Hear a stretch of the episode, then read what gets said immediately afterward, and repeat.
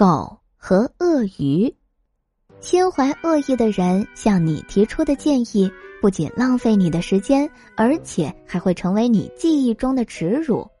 人们说，一只埃及的狗在尼罗河旁饮水时，必须要不停的跑，目的是为了防止凶狠鳄鱼的袭击。一天，一只狗来到尼罗河边，不过它并没有在河边停留。于是，一条在附近休息的鳄鱼对他说：“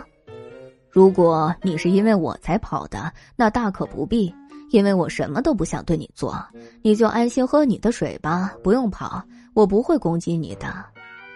狗很谨慎，并没有停下脚步，同时回答鳄鱼说：“如果我不知道你心怀恶意，可能会立即听你的话，但我很了解你，知道你会毫不怜悯的把我吃掉。”所以我不会听从你恶毒的建议，否则我就太失策了。